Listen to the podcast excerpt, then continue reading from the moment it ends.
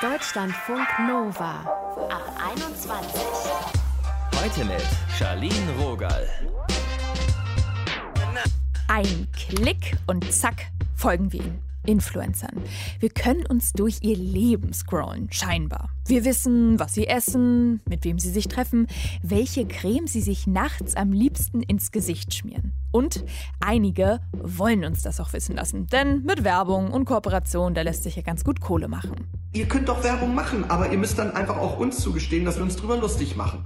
Das sagt Oliver Pocher. Er teilt seit Monaten so richtig fies gegen Influencer aus und dieses Bashing wird gefeiert. Warum uns Influencer so triggern, darum geht es hier heute. Eine Medienwissenschaftlerin, die analysiert, welche Gründe es für eine Anti-Haltung geben könnte. Nena Schink hört ihr außerdem auch.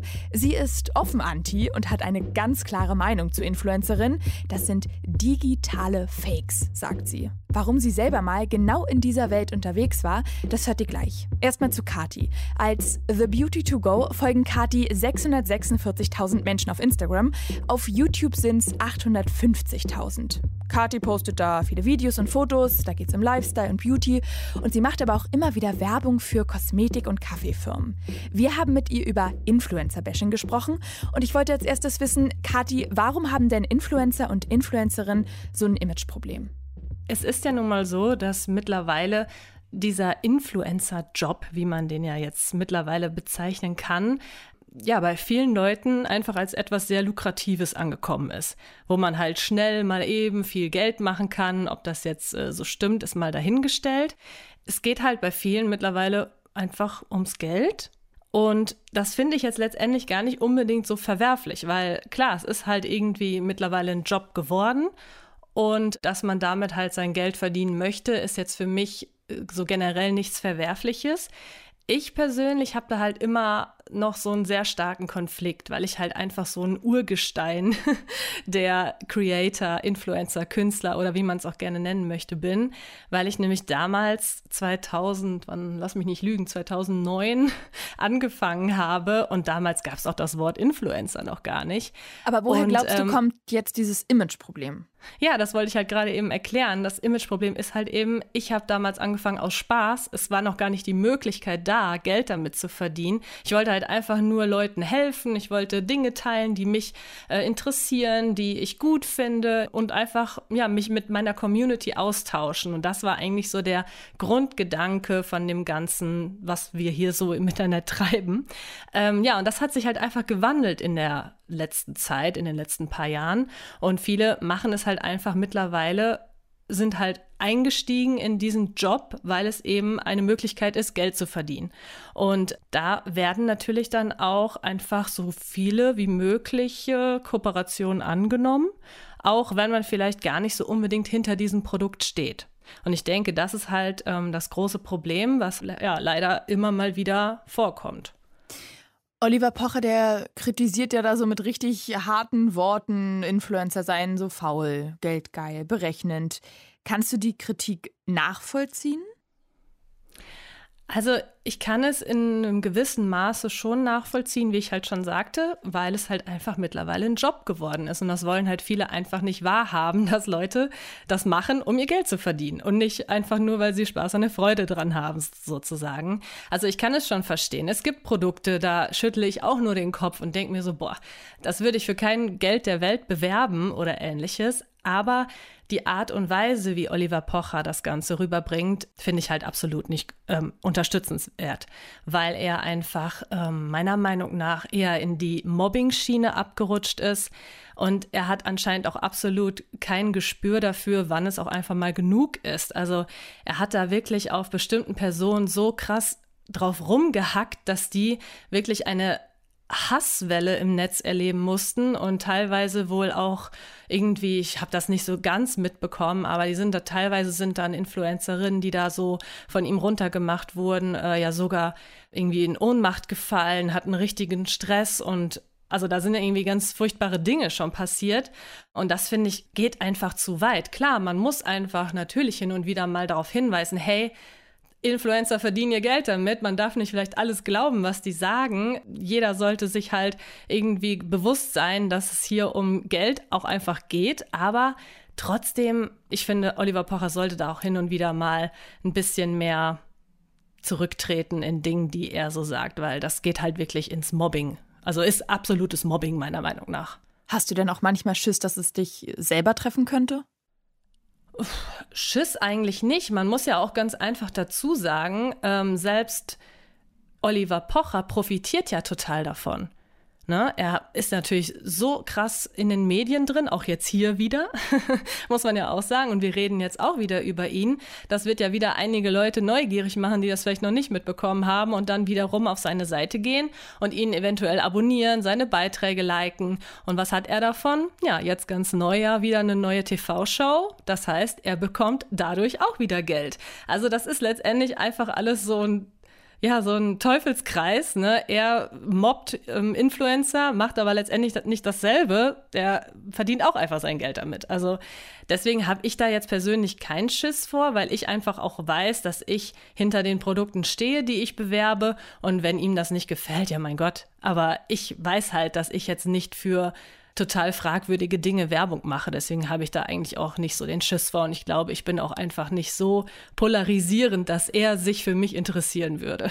Ja, Pocher ist jetzt wieder Fame, da ist seine Strategie auf jeden Fall aufgegangen. Aber mal weg von ihm und ganz generell gefragt, warum glaubst du, kommt denn so Influencer-Bashing so gut an? Es sieht von außen immer super leicht aus, was wir Influencer. Ich meine, ich nenne mich ungern immer Influencer. Ich nenne mich immer gerne eher sowas wie Creator, Social Media Creator, Künstler von mir aus auch. Weil Influencer bedeutet ja letztendlich, ich beeinflusse die Menschen. So, und das ja, ist eigentlich. Wobei du ja schon die Menschen beeinflusst. Ja, aber das kann man halt auch total negativ ähm, auslegen, wenn man möchte. Ne? Also ich versuche ja, wenn ich jemanden beeinflusse, ihn positiv zu beeinflussen, ihm vielleicht zu helfen oder vielleicht auch einfach nur und zu unterhalten, dass sie einfach eine schöne Zeit haben, wenn sie meine Beiträge anschauen, meine Videos angucken und so. Wobei vielleicht du ja so ein auch bisschen Werbung machst, ne? Also du beeinflusst sie ja dann, ich sag mal, hoffentlich eine positive Kaufentscheidung zu treffen. Weißt ja, du, wie genau. Ich mein? Genau, aber ich versuche ja nicht negativ zu beeinflussen. Aber das sagt das Wort Influencer halt irgendwie nicht aus. Deswegen finde ich diesen Begriff einfach immer irgendwie ein bisschen komisch. Es ist halt ein, wie gesagt, ein sehr lukrativer Job. Wenn man einmal Fuß gefasst hat und eine hohe Reichweite aufgebaut hat, dann ist es ja kein Geheimnis mehr, dass man damit auch sehr gutes Geld verdienen kann.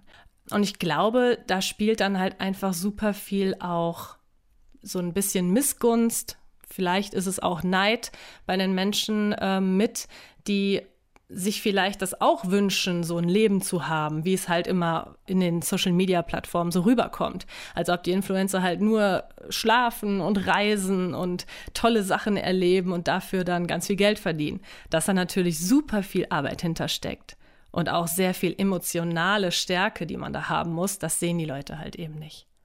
Du hast ja gerade gesagt, klar, ich sag mal, die Influencerei ist irgendwie auch eine Geldmacherei. Es kann ja so ganz unterschiedlich für Produkte geworben werden. Welche Werbung findest du denn gut und wo denkst du, mh, hm, das ist jetzt eher unseriös? Also ich mag Werbung, wenn es zum Beispiel um Produkte geht, die ich so oder so mega gut finde, die ich vielleicht auch schon tausendmal irgendwie gezeigt habe da freue ich mich einfach total. Also es gibt eine bestimmte Kosmetikmarke, die nutze ich schon seit ich ein Teenager bin. Und die fand ich schon immer toll. Und dann hatte ich da letztens äh, eine Kooperationsanfrage und dann, hey, ganz ehrlich, ist da auch absolut nichts Verwerfliches dran, dann auch einfach mal für äh, eine Story oder ein Posting da auch bezahlt zu werden, meiner Meinung nach. Also solche Werbungen sind halt einfach super authentisch und das ist für mich das Allerwichtigste, dass es authentisch ist und dass ich hinter den Produkten stehen kann. Wenn ich sie halt wirklich einfach geil finde. So, dann gibt es aber natürlich auch Anfragen von Produkten, ähm, wo ich mir dann denke, so, pff, hat sich die Firma eigentlich überhaupt mit mir beschäftigt? Also es passt halt so überhaupt nicht mhm. zu mir oder ich soll das irgendwie in einem ganz komischen Rahmen darstellen. Irgendwie, ich habe da mal auch in meinem Podcast so ein Beispiel genannt. Also das war keine echte Anfrage, aber jetzt nur mal so beispielshaft. Ich soll eine Zahnpasta bewerben, aber dabei in der Luft schweben. Es gibt ja manchmal tatsächlich solche total verrückten Kampagnen, wo sich dann halt Firmen denken, so hey, jetzt machen wir was richtig Cooles, was Aufmerksamkeit erregt, wo ich dann aber sofort sage, hey Leute, ist ja lieb und nett, dass ihr euch so Gedanken gemacht habt. Es ist ja auch irgendwie kreativ, aber es ist nicht authentisch. Und das ist für mich das Wichtigste. Du hast ja gesagt, es gibt gerade auch so viele neue Menschen, die auf Instagram, auf YouTube, auf den Social Media Plattformen so unterwegs sind und ihr Ding machen und auch so Fame generieren. Und du bist jetzt eher so ein äh, Urgestein. Wie nimmst du das dann wahr, die Entwicklung? Wird Instagram aktuell mit unseriöser Werbung überflutet? Ist es ein Problem, dass wenn Menschen so für Trash-Produkte werben, dass sich das dann negativ auf das Image anderer Menschen auswirkt? Also ich sehe es schon irgendwo als Problem. Ich muss sagen, ich kriege es halt selbst nicht so ganz mit. Ihr kennt das bestimmt alle da draußen und du ja bestimmt auch. Man ist immer in so, so in seiner Bubble drin, in seiner Instagram-Bubble. In dem man Algorithmus, was man ausgespielt bekommt.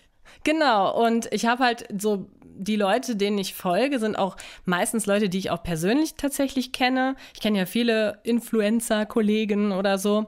Und ich folge halt auch einfach niemanden, wo ich das Gefühl habe, dass die Person nur Unsinn erzählt oder nur Produkte bewirbt, wo ich mir denke, ach du liebes bisschen.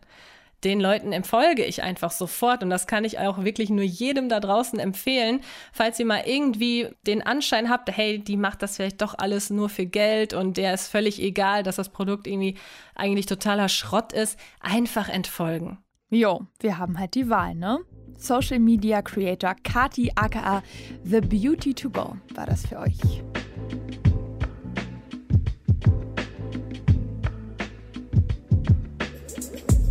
Deutschlandfunk Das ist doch eine verrückte Welt.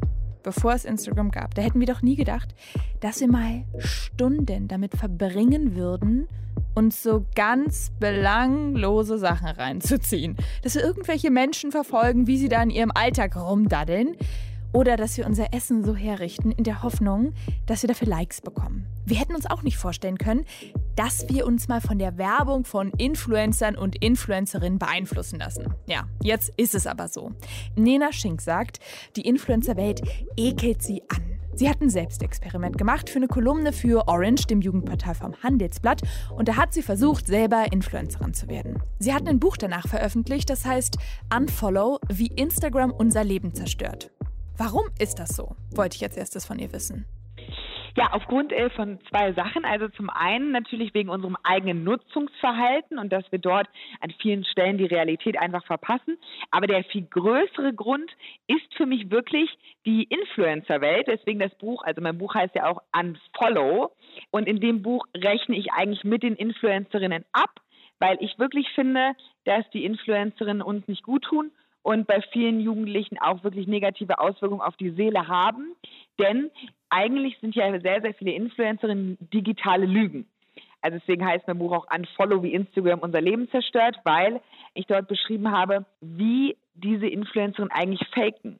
Und es sind aber nicht nur die Influencerinnen, ich finde auch der normale User ist eigentlich auch eine digitale Lüge. Geh mal darauf also gern weiter ein. Also was passiert da?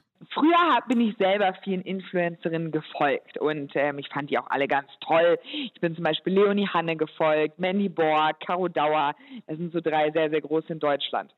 Und dann habe ich damals aber gar nicht gemerkt, was es eigentlich für eine Fake-Welt ist und dass die eigentlich auch digitale Lügen sind. Aber dann habe ich für das Handelsblatt, für das Jugendportal davon Orange, habe ich Leonie Hanne damals getroffen in der Realität. Und das beschreibe ich auch in Unfollow, unsere Begegnung. Und sie war alles, aber kein Mädchen, mit dem ich gerne befreundet gewesen wäre. Das heißt, ich habe auf Instagram meine Zeit damit verbracht, ein Mädchen zu verfolgen, ihr Leben, ihre Statussymbole, ihren Freund, ihre Reisen, mhm. die ich in der Realität nicht mal mochte. Und diese Begegnung war für mich ein völliger Gamechanger, weil ich damals plötzlich gedacht habe, das Mädchen hat nichts mit der Leonie Hanne gemeinsam, die ich auf Instagram verfolgt habe. Okay, du hast also diesen ganzen äh, Rage-Hate generiert und hast gesagt, okay, das ist alles fake. Und dann hast du selber ein Experiment gemacht und dir gedacht, hey, ich werde jetzt Influencerin. Das hast du äh, für eine Kolumne gemacht, fürs Handelsblatt. Wie lief das ab? Das Experiment ging über zwei Monate und das Ziel waren, möglichst viele Follower und möglichst viele Likes zu kriegen. Und ich kann dir jetzt schon einen Tipp geben, falls du auch mal gefragt wirst, ob du nicht Influencerin werden willst für ein Experiment. viel Zeit und nackig sein hilft. Oh Gott, oh Gott, ich weiß nicht, ob wir, ob wir das so hören wollen, aber wahrscheinlich ist das die Wahrheit. Ja, absolut. Also der Punkt ist der, ich habe damals dann auch mit Experten gesprochen während meines Instagram-Experimentes, um Influencerin zu werden und die haben mir dann auch geholfen und haben mir gesagt, dass die Bildsprache im Feed wichtig ist, dass man nahbar wirken muss. Also Selfies sind sehr, sehr wichtig für den Followeraufbau und dass man täglich posten muss. Und das habe ich ganz schnell als einen immensen psychologischen Druck empfunden, dieses ständige On-Sein. Und ich glaube auch wirklich, dass der Beruf Influencer eine ganz, ganz hohe psychologische Belastung für die Frauen und Männer hat, weil man muss ja, sein ganzes Leben muss ja postable sein. Man muss ja ein Leben leben, wovon dann andere Menschen träumen wollen und weswegen sie dir dann folgen. Und das ist ja ein höchst immenser Druck, wenn man am Tag 50 Stories macht. Also man muss sich so vorstellen, es sieht ja auch beknackt aus. Ich kann mich noch erinnern, wie ich über die Straße gegangen bin und immer in dieses Video gesagt habe, hallo, einen wunderschönen guten Tag aus Düsseldorf, ich bin heute da und da. Die Leute auf der Straße ringsherum gucken dich an, als wärst du bescheuert, mhm. was du ja auch eigentlich auch bist mit dem, was du tust. Und ich habe damals wirklich gemerkt, dass mein reales Leben unter meinem digitalen Selbstversuch, Influencerin zu werden, extrem gelitten hat. Inwiefern? Es war zum Beispiel so, dass ich, zum Beispiel, ich bin jetzt gerade im Urlaub mit Freunden am Gardasee. Und wäre ich hier vor zwei Jahren gewesen, hätten mich meine Freunde und mein Freund kontinuierlich fotografieren müssen. Es wäre nicht gewesen, hey, lass mal zusammen ein schönes Gruppenbild machen als Erinnerungsfoto für uns, sondern es wäre gewesen, Nena zieht das Kleid an, Nena macht sich die Haare und dann weiß Nena schon, wie das Foto auszusehen hat. Und dann muss sie fotografiert werden.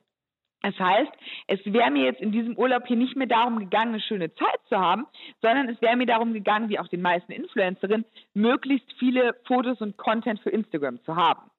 Ich denke jetzt gerade, du arbeitest ja. ja. jetzt für die Bunte, ne? Und da geht es ja auch so ja. um, um das Leben der Stars. Du kritisierst ja. jetzt an Insta, da wird ein Leben gezeigt, was andere so nicht führen, was irgendwie so ein bisschen fake ist. Vermitteln dann nicht so Promi-Darstellungen nicht irgendwie auch ein falsches Bild vom Leben? bei der Bunten, um da reinzukommen beispielsweise, muss man erstmal irgendwas erreicht haben. Sei es einen großen Film gedreht zu haben, sei es auf der Bühne gestanden zu haben, aber man geht nicht zur bunten Klinge dort und sagt, hey, ich bin da, schreibt mal über mich. Und auf Instagram hingegen, ins, durch Instagram ist Prominenz zur Massenware geworden. Und das macht es eigentlich auch gefährlich, weil wenn man früher die Bunte aufgeschlagen hat, dann war es ja das Leben der Reichen und Schönen aber es war, sah nicht so aus, als könnte man das jetzt heute auch direkt nachmachen. Es war weiter weg. Und, und was das Glücklichsein ja so krass zerstört ist, wenn man sich mit dem Nachbar oder so vergleicht. Und auf Instagram wirken diese Frauen, die dieses reiche, schicke Leben leben, wie es natürlich auch in der Bunden propagiert wird, die wirken ja wie deine beste Freundin. Hast du denn jetzt in irgendeiner Form auch einen Respekt für Influencer oder Influencerin, für diesen Beruf oder siehst du das gar nicht als einen Job an? Für mich ist der Beruf Influencerin kein Job, weil für mich hat ein Job was damit zu tun, welchen Mehrwert der, man der Gesellschaft gibt. Das ist aber meine eigene Definition. Da muss ich aber auch noch mal kurz sagen, was ist für mich eigentlich eine Influencerin? Das habe ich in meinem Buch Unfollow auch am Anfang definiert. Eine Influencerin ist für mich nicht jemand, der viele Follower hat. Zum Beispiel eine Lena Meyer-Landrut ist Sängerin und nutzt die sozialen Medien. Eine Influencerin ist für mich nach meiner Definition jemand, der einzig und allein aufgrund seiner Aktivitäten im Social-Media-Bereich bekannt ist oder sein Geld verdient. Eine Influencerin ist zum Beispiel Caro Dauer, Leonie Hanne, Kathi Hummels ist auch eine Influencerin für mich. Also nur um die Definition kurz zu klären, das finde ich immer wichtig. Und mit Blick auf meine Definition, wer für mich Influencerin ist, ist Instagram und das Ganze für mich kein Job. Und ich habe auch keinen Respekt davor. Also es wird immer gesagt, ja, aber Nena, du hast es doch selbst ausprobiert, du musst doch Respekt davor haben. Das habe ich aber nicht, weil ich glaube, sie könnten ja auch weniger machen. Also wenn eine Influencerin sagt, sie hat so viel zu tun und sie ist so überarbeitet, sie muss ja nicht jeden Tag posten. Sie könnte auch weniger machen. Das kann sie aber nicht, weil es ist ja auch eine gewisse Form von Narzissmus. Du hast ja gesagt, du warst auch so ein digitaler Fake. Kannst du noch mal kurz erklären, wer warst du denn auf Instagram und wer hat dir gefolgt? Auch ich habe damals die Apps wie zum Beispiel Airwash benutzt oder auch andere, wo man in Sekundenschnelle sich die Zähne weißer machen kann, die Beine dünner machen kann. Diese Apps schaffen es eigentlich in Sekunden schneller, dass man so aussieht, wie man gerne aussehen würde. Das Gefährliche daran ist, dass natürlich eine Dissonanz zwischen dir selbst und deinem Spiegelbild und Instagram irgendwann herrscht. Und das habe ich aber damals auch ganz, ganz oft gemacht. Und ich fand es damals erschreckend und deswegen finde ich den Beruf Influencerin so schwierig. Bei mir war es ja nur im Kleinen. Wir haben es ja damals nur zwei Monate probiert. Ich glaube, ich war dann bei 5000 Followern. Das war 2017 aber noch mehr, als es jetzt heute ist. Aber das Ende unseres Experiments war damals für mich und meine Redaktion, als ich damals eine Kooperation mit einer Taschenmarke hatte. Da habe ich eine Tasche für 800 Euro geschickt bekommen. Und das war dann für uns so der Punkt, wo wir gesagt haben, okay, könnte jetzt losgehen. Und das Problem mit den digitalen Lügen und den Influencerinnen auf Instagram ist halt einfach, mir hat damals mal ein sehr junges Mädchen geschrieben, sie würde mir so gerne folgen und ich hätte ja das perfekte Leben. Und sie fände meinen Freund so toll und meinen Job und wenn sie älter wäre, wäre sie auch gerne so wie ich. Und dann habe ich ihr wirklich in einer ganz, ganz langen Nachricht zurückgeschrieben, und das ist nicht nur einmal damals passiert, dass eigentlich das ganze Instagram-Profil von mir ja eine digitale Lüge ist, weil man, man, man zeigt ja nicht, wenn man weint, muss man auch nicht öffentlich machen. Man sollte eh nicht zu viel von seinem Privatleben broadcasten. Aber es ist nur ein Ausschnitt. Das heißt, dieses junge Mädchen hat sich nicht mit der echten Nena Schink verglichen, die vielleicht im Job hasselt, die nicht jeden Tag von ihrem Chef ein Kompliment bekommt. Aber auf Instagram sieht es ja bei den Influencerinnen so aus, als würden sie jeden Tag Rosen von ihrem Mann bekommen. Die Kinder sind immer ganz toll, der Beruf klappt auch toll und sie sehen schon morgens um acht super toll aus. Du hast ja jetzt sehr viel über Frauen gesprochen oder Frauen kritisiert. Es gibt ja auch Männer, die Influencer sind. Ist dir da nichts Negatives aufgefallen? Ich glaube, dass mir natürlich die Frauen näher sind, weswegen es auch in meinem Buch viel mehr um Frauen und junge Frauen geht und auch um Influencerinnen. Also ich habe mir die Influencerinnen wesentlich mehr angeschaut als die männlichen. Vor allem, weil ich glaube, dass dieser negative Konkurrenzkampf um die Optik, dass der uns Frauen mehr betrifft als Männer. Wir Frauen neigen ja dazu, uns optisch zu vergleichen. Das beginnt schon im Kindesalter. Ähm, Mädchen glauben, dass sie vieles nicht können. Deshalb ist ihnen das Aussehen so wichtig. Und Instagram ist für mich nichts anderes als ein optischer Konkurrenzkampf. Damit meine ich vor allem die Mode- und Beauty-Blogger. Das möchte ich nochmal dazu erwähnen. Und es ist halt oft soziale Angeberei, bei der wir alle mitmachen, weil es dort ja nichts zu gewinnen gibt, außer die Aufmerksamkeit der anderen. Und ich glaube, das ist aber nur meine These, dass gerade eher junge Frauen dazu neigen, ihren Körper und ihr Aussehen in Szene zu setzen, mit ihren Handtaschen und Urlaubsreisen anzugeben. Und dass dieses Phänomen eher uns Frauen schadet aber natürlich werden auch Männer davon betroffen sein, von dem optischen Konkurrenzkampf auf Instagram. Und bestimmt gibt es auch männliche Influencer, die negative Auswirkungen haben auf die Psyche von Jungs. Aber für mein Buch habe ich vor allem junge Frauen im Kopf gehabt. Man hat ja immer so eine Traumleserin beim Schreiben. Und das war bei meinem Buch ein Follow ein 18-jähriges Mädchen. Das sagt Autorin und Journalistin Nena Schink. Deutschlandfunk Nova. 43 Prozent der 16- bis 24-Jährigen, die kaufen Produkte, die Influencer vorstellen. Das hat der Bundesverband Digitale Wirtschaft festgestellt. Also fast jede zweite Person. Scheint doch jetzt so, als würden Influencer und Influencerinnen ihren Job ganz gut machen, oder? Also woher kommt diese Anti-Haltung? Warum werden Videos, die sich über Influencer lustig machen, millionenfach geliked und geteilt? Anne-Kathrin Kohut ist Medienwissenschaftlerin an der Uni Siegen und hat sich mit dem Hass auf Influencer beschäftigt. Anne-Kathrin, welche Vorurteile, welche Klischees schwirren rum? Ich denke, die erste Kritik ist, dass es den Influencern nur um Selbstinszenierung geht, also dass sie sozusagen alle sehr narzisstisch sind. Und ähm, verbunden ist das, glaube ich, mit einer anderen Kritik, nämlich, dass sie ähm, sich selbst benutzen, um damit Werbung zu machen. Und es ist ganz interessant zu sehen, dass die Vorwürfe gegenüber Instagram-Influencern äh, ähm, sehr ähnlich sind wie die Vorurteile, die man gegenüber Werbung auch im Allgemeinen hat. Sie sind im negativen Sinne uns beeinflussend und zwar ähm, in einem Sinne von der Manipulation. Und natürlich möchten wir alle nicht äh, manipuliert werden. Und äh, diese Kritik ähm, wird in dem Moment auch virulent, wo natürlich ähm, Influencer sich authentisch geben, aber es eigentlich nur machen, weil sie dafür bezahlt werden. Und ähm, ja, ich glaube, das ist sozusagen eines der wesentlichen Momente, wo sich viele wo viele sich darüber echauffieren. Wir machen ja die Menschen zu Influencern, zu Influencerinnen. Das heißt, irgendwie gefallen sie uns ja dann. Aber auf der anderen Seite ist es total populär, Influencer so richtig offen und laut zu bashen. Warum ist das so? Ähm, ich denke, dass Influencer oder Influencerinnen dieser Typus eine wichtige Sozialfigur ist für unsere Gegenwart. Das heißt, anhand einer solchen Figur können wir bestimmte Diskurse austragen, die uns vielleicht gar nicht so sehr an den einzelnen Personen, sondern zum Beispiel an den sozialen Medien an sich austragen. Also das heißt, ähm, ich würde sagen, die Influencerin, ich sage jetzt immer so ein bisschen Influencerin, weil ich glaube, wir über diese Personen sprechen, die meist weiblich sind und die meist im Bereich von Fashion und Mode agieren. Und das wird virulent bei der Influencerin zum Beispiel, äh, weil sie so viel von ihrem Privatleben teilt. Ähm, besonders dann, wenn zum Beispiel auch Kinder ins Spiel kommen oder wenn so Alltagsmomente ins Spiel kommen, wo nicht mehr klar ist, ist sie eigentlich noch eine Privatperson oder schon eine öffentliche Person, wo dann natürlich auch die Kritik beginnt, ähm, ist jetzt hier diese Werbung authentisch oder ist sie ein Fake? Wir haben ja heute auch mit einer Influencerin gesprochen und sie hat gesagt, naja, irgendwie unterm Tisch sind die Menschen vielleicht auch einfach neidisch. Was da dran? Naja, also ich meine, neidisch sind Menschen immer.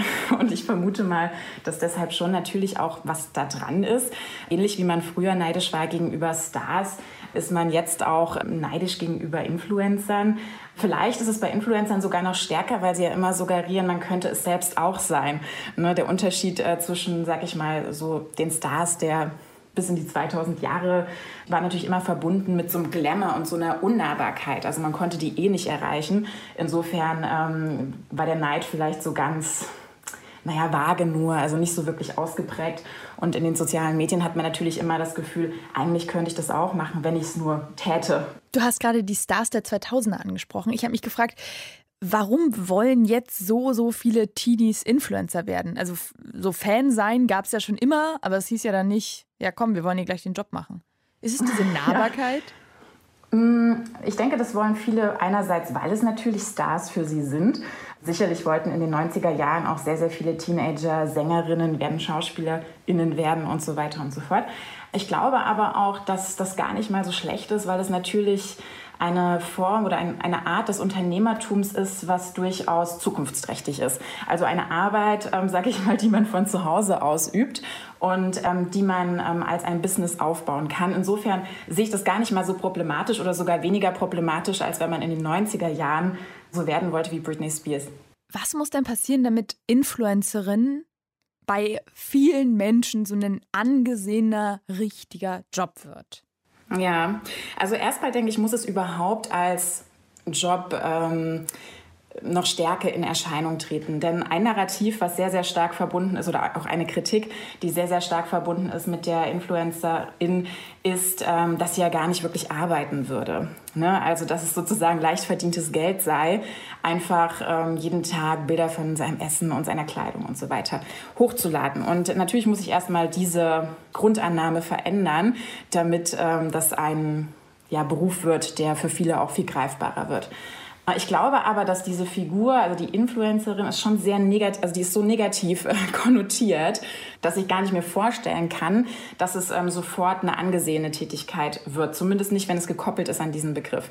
Spannend ist zum Beispiel, dass es im Kontext von feuilletonistischen Titel oder Schlagzeilen ähm, jetzt diesen neuen Begriff der Sinfluencer gibt, der sozusagen diese Person bezeichnet, die ja viel professionellere, in Anführungszeichen vermeintlich professionellere, weil tiefgründigere Inhalte produzieren. Also zum Beispiel diese ähm, Wissenschafts-YouTuberin Mai oder natürlich auch Rezo oder ähm, da gibt es eine Reihe von Beispielen.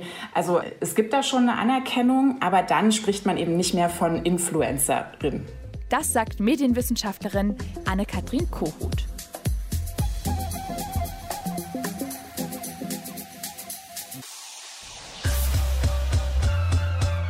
Deutschlandfunk Nova. So Leute, heute ging es hier ab. Wir haben darüber gesprochen, warum uns Influencer und Influencerinnen so kriegen, so triggern. Und da ist ja auch irgendwie ganz wichtig zu beachten, dass diese Tätigkeit unterschiedlich ausgelegt und gelebt werden kann. Ich nehme heute vor allem wieder mit, wem wir folgen, wen wir uns reinziehen, wem wir unsere Zeit schenken. Das ist unsere Entscheidung. Also, lasst mal gemeinsam schlau sein. Ich bin Charlene Rogal. Danke fürs Zuhören und Mitdenken. Deutschlandfunk Nova. Ab 21. 21. Die Podcasts jederzeit auch auf deutschlandfunknova.de.